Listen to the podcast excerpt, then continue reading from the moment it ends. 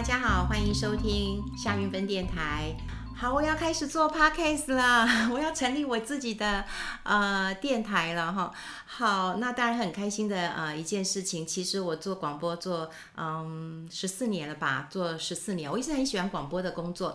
呃，就算以前我在呃电视台工作，呃呃，当然电视台的收入是比较高的哈。那相对于电台的收入其实是比较呃少的，但是我也不会因为说哦收入高我就一直很喜欢电视台，然后收入低我就不喜欢呃的电台，电台很迷人的哈。那以前我们在做嗯这个广播工作，我现在还在做啦，我还在做。我们在做广播工作的时候，其实我们都关在一个房间里面。那呃以前我年轻的时候，我都会觉得说，哎，关在房间里面好棒哦，我想讲什么就可以讲什么啊，我也可以请我的呃来宾。那当然最重要的就是在。呃，这个录音间当中啊，你看不到我，你只听得到我的声音，所以我不化妆，我不怎么样。然后，呃，甚至在呃台风天的时候，你知道我们都穿短裤啊，超短的短裤，然后穿夹脚拖鞋，然 后就涉水，因为呃中广在行天宫附近，所以那时候只要一下大雨的时候，很容易。呃，淹水，所以呢，我们就会嗯、呃、戴个大眼镜，然后撑个雨伞，然后呃不用化妆，然后甚至头发怎么乱都没有关系，然后就涉水，然后到呃录音间就开始工作。所以他呃录音的工作其实是一个呃非常呃愉快，而且是非常的呃自在的一个呃空间。然后你就会可以分享很多，因为我觉得我是一个太爱分享的人，所以呃这工作一做了十呃十四年，我现在还是持续在。做我非常喜欢。那后来呃，听到很多人都说韵芬，你为什么不做 podcast 啊？那我想说也对呀，我是我我也是可以来做这个呃 podcast。那就想说，嗯，那取什么名字呢？那我的好朋友就告诉我，你就夏韵芬电台呀，好，你咖喱做哪里有哈？咖喱做这个呃自己的电台啊，我也觉得很棒啊。就是说呃，就取名为夏韵芬电台了。好，我们不定期都会跟大家啊、呃、来分享一些我觉得呃有趣的新闻。那我先报告一下我最近的大事。我最近的大事呢，是我又开始写书了。那当然，写书也不是为了要赚钱。早年是啊，哈，早年是啊，早年写书其实是真的是呃可以呃赚钱的。那呃。我本来都没有这本书了哈，后来是呃我去上了那个呃詹庆林哈，他的节目也算是我的好朋友哈，真的是非常优秀的呃主播。啊，我去上了他的名人书法，那是谈书啊，啊我竟然发现到说哈还有我的书哎哈，那我就求他，因为他的书是要送给呃这个呃观众的，我说你可不可以留一本给我哈，因为我觉得我太想要留我自己的呃著作了哈，这本书我真的没有，因为卖的超好，我后来。翻一翻，我自己都吓一跳哈！我这本书其实还蛮可爱的，其实还蛮可爱的。呃，我这本书呃，二零零四年出的，所以距离现在已经有十六年了。你看书都发黄了哈，书都发黄了。然后我很喜欢，我很喜欢呃当时的这个呃就是这样的一个风格啊。那时候因为我们都要打出名人的嗯、呃、特色嘛哈，所以呃就头很大哈，头很大。然后呃，这本书我记得，我记得摄影我也很喜欢他，因为他拍的风格呃，我非常非常的喜欢，但我忘记了，呵 呵我忘记是是谁谁来嗯、帮我拍的哈，是来谁来帮我拍的？那呃这本书在当年卖的很好，那我也很感谢。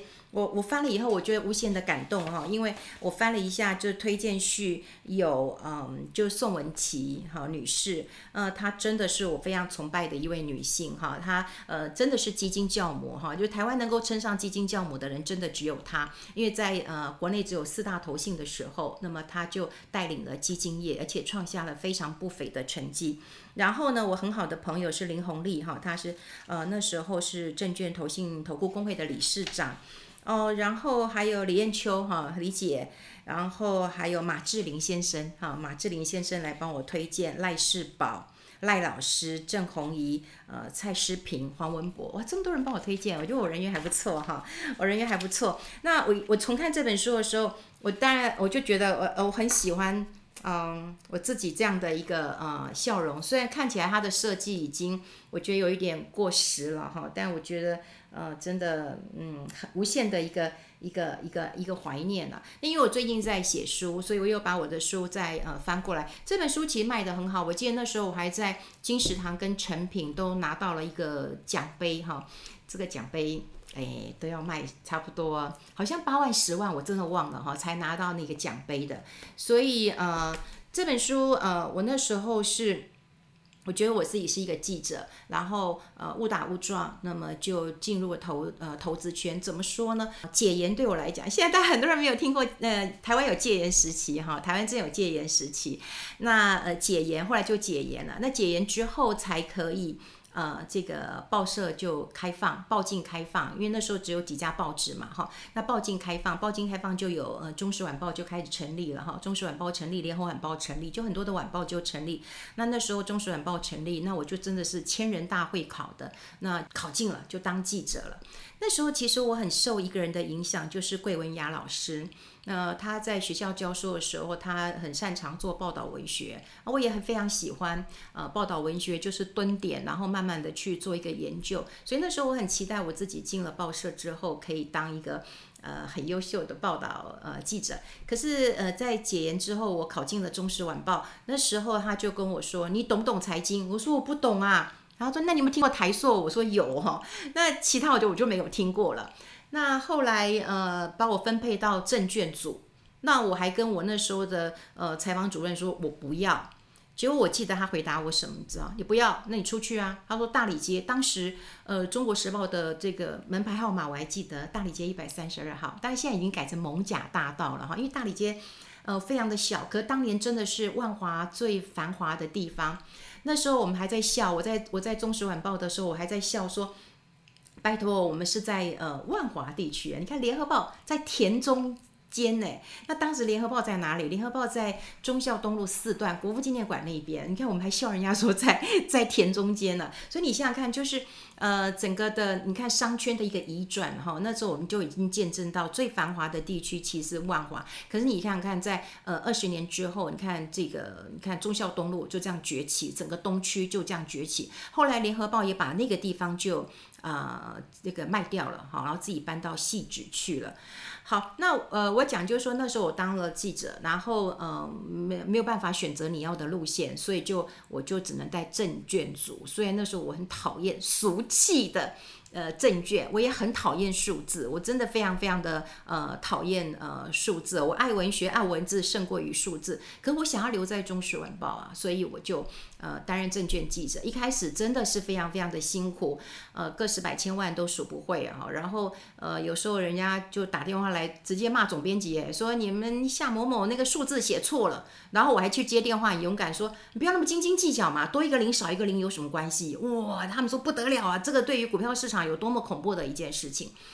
那后来进了呃证券市场，我觉得呃，因为我要留在中视晚报，所以我必须要很努力，我就是要把这个市场搞清楚。所以我也跟大家分享，你做任何事情的时候，你只要真的，你只要前半年、前一年，你只要认真。负责让你的主管能够看到你，哇，你之后就可以做轻松日子。可你千万不要在一开始的时候，你非常的呃怠惰，然后像你如果很怠惰，那老板看你也不顺眼，然后你也很讨厌老板盯你，所以这是一个恶性的一个循环。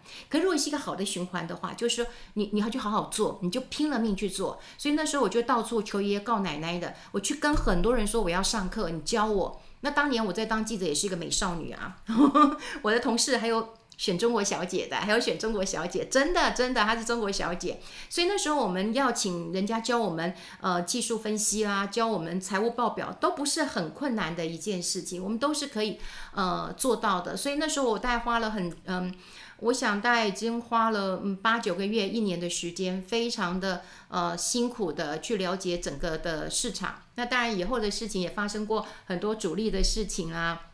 呃，很多这个投资上啊，又有有有大赚啊，但是也有大赔啊。那大赔的时候要关在房间里面哭啊，哦，不是关在厕所哭，因为那时候还要把那个水龙头打开，因为怕老公小孩听到我在哭啊，因为赔到快要把家产都赔光了哈，所以我们以后也可以聊聊那一段。好，我要讲的是什么呢？因为我看了这本书啊，我感触非常深啊，就在呃两千零四年我写这本书的时候呢，我就提出一个理论，那这个理论呢叫哑铃理论。啊、为什么叫哑铃理论？后来也没红啦，我是觉得蛮闷的哈。那为什么呢？因为那时候我是觉得贫富差距非常的严重。那时候我在两千零四年呃写这本书的时候，我就写贫富各一边，你选哪一边？然后呢，我就有发现到说那时候的贫富差距哦，最大的一个话题就是贫富差距十六倍。可是你看现在更严重，更严重。如果用报税所得来看。那么这十几年的变化是上百倍啊，上百倍。也就是说，你把那个呃收入最高有报税的五趴，跟那种最穷的五趴比起来是上百倍。所以你看十几年的时间当中，它真的是越差越大。所以那时候我就提出了一个，哎，真的有哎，这有个图，就是哑铃理论哈，就是说，因为那时候我有去那个开始有一些小运动，就就就知道哑铃。那哑铃是呃两头就是。两头比较大嘛，中间细细的，所以我觉得这边就是穷人的一端，这边是富人的一端，那中间是一个细细的、很细的，我觉得有如是一个钢索。所以那时候我就想说，如果我们是比较没有钱这一端，我们就必须要赶快的移动。可是这个这个中间是非常危险的，因为呢，你钱少，你要去搏，你就会很辛苦；钱大的人去搏，哦，他不怕的。他像我有个朋友，他就是像创投一样，这个投那个投那个投，他就跟我说没关系啊，我就算赔八个，我中两个我也可以，因为不会伤到我的本。可是你看啊、如果说比较在那种中产阶级的，他如果不在钢索上面好好走，他很容易就走到贫穷的这一端了，他没有办法往富有的这一端前进了。所以在这个时候，他很容易掉下去，那掉下去当然就是掉到贫穷那一端。所以那时候我我我设计这个。哑铃理论的时候，我好高兴哦，因为那天我在运动，我就说，嗯，那我要创这个理论，然后我出这本书。我觉得创一本书，你就是要一个呃理论，不过这个理论没有红，没有红。好，那后来大家都知道贫富差距的理论比较多，就是 M M 型社会，哈，就是。M M 型社会啦，那后来有人讲说，哦，这是 L 型的哈，就是上面的人不错，下面就是一滩死水，就是有很多的英文数字啊。可是我就选择了，嗯呃哑铃，我就选择了这个呃哑铃啊。所以我在重看呃这本书的时候，我有写，你看哑铃理论钢索的一个现象，也就是说。呃，在没有钱的人，他没有办法去做一个呃，我们常讲就是成家都不搞，西班牙爬光哈，是没有办法去做一个投资的。那你要是问有钱人的时候，呃，像他买房子，他永远都会觉得很便宜啊。你现在不买，有钱不买，你要什么时候买？可是没有钱的要买房子，你永远都会觉得贵，对不对？你看，你问我当年买我这房子的时候，你你觉得我觉得当时是贵还便宜？我当然觉得很贵呀。如果很便宜，我不是只有买一间啊，我可能买一排呀。我，不，不可能只买一间，所以我们当时买一定是很贵。就是我们都是中产阶级，可是我也会跟大家分享，就是说在中产阶级，你要在大跃跃升的时候，就是你要能够到富有的这一端。我不能说我。怎怎么？我只能说小小可以过日子，我没有到大富那那那一端。就第一个你要会投资，我觉得投资真的很重要。我们在报社工作，其实薪水是有限的，那你学会投资的技巧很重要。第二个，我觉得其实关键就在我敢大胆换屋。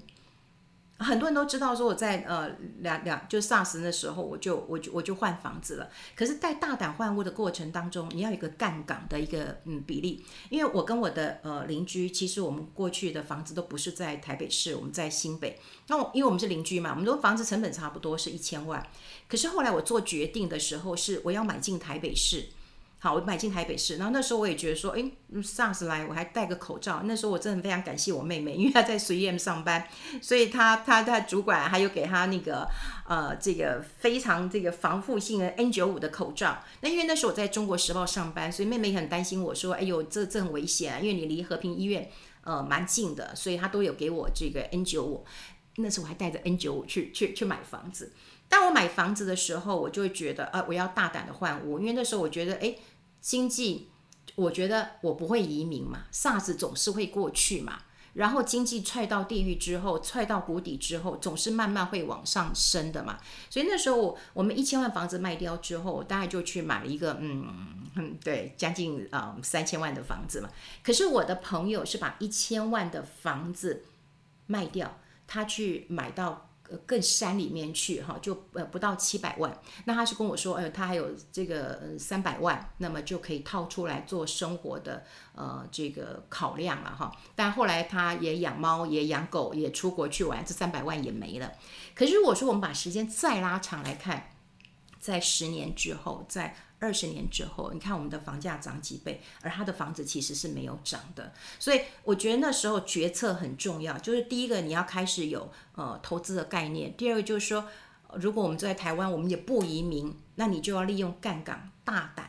换屋啊，哈！可是我虽然是有大胆换屋成功，我还是觉得，呃，我这我个人来讲，我是很支持呃居住正义的人，就是说我并没有去买很多的房子啊，买房子来炒作，因为我觉得现在看到很多的年轻人，好像贫穷是就是世袭的。那如果说我们现在这一代的人，我们没有留一间房子给孩子，我们好像是对不起孩子哎，因为他这辈子是没有办法。买得起房子的人，所以我觉得房子是我们一般人应该呃有居住的一个权利。可是如果说你能够有一间房子，到了晚年的时候，到了你要退休的时候，因为我们房子通常都是我们人生投资最大的一笔钱，那我觉得这笔钱你就自己花。假如这个房子是我的，未来我们就有可能啊，我我这个房子呃以房养老，我就把它反向抵押，以后我会告诉大家，抵押给银行，银行每个月给我钱。后来我把它卖掉也可以啊，我卖掉是一大笔钱，然后我去呃住安养院吧，哈，可能嘛，有很多人喜欢的，以后我们也会聊这个话题。我的意思就是说，当你有一个房子的时候，你要做换物的决策很重要。很重要。那我们台湾自有自住宅率其实是蛮高的哈，八十几趴，八几趴，也就是每个人都有房子，所以在晚年的时候，你日子就不是会太痛苦了。好，当然我今天是要跟大家来分享，就是我的第一本书。那当然我是很开心的，可是我提的理论也没有很厉害啊，也没有厉害，因为也没有很红，然后也没有人很多人讨论，反而是呃大家都比较熟悉的是那种 M 型呃社会啦，我觉得也很好，我觉得也很好。不过我们就是从观察到了贫富呃的不均啊哈，所以我也花了很多的心力。我以前也常常去，嗯，就是大学的社团，我当他们呃义务的老师，教他们怎么去投资。啊，我自己在学校教书，我也教我大四的学生。不管因为我教新闻与产业啦，可是在最后一堂课，我都会跟他们讲一些嗯基本的投资的一个呃概念啦。啊呃很多演讲的场合，我也很希望呃走大路赚大钱。呃，我不希望就是走一些呃这个小路。以后我也可以跟大家讲啊，就是呃，如果你看，嗯，就是台湾两大公司台积电跟联电啊，那台台台台积电，你看张忠谋先生的身价跟联电哈、这个呃另外一位先生的身价就会差了非常非常非常的一个多了。那我必须要呃坚持的。呃，分享一下我觉得正确的投资的概念，然后呢，稳扎稳打的一个计划。那我希望大家就不要再走钢索了，我们至少可以往呃比较呃富有的那一端移动，因为我们没有办法大富大贵，可是要摆脱贫穷线，这真的是很重要的一件事情。好，很开心今天呃跟大家的分享，我们期待我们下一次电台再相会喽，拜拜。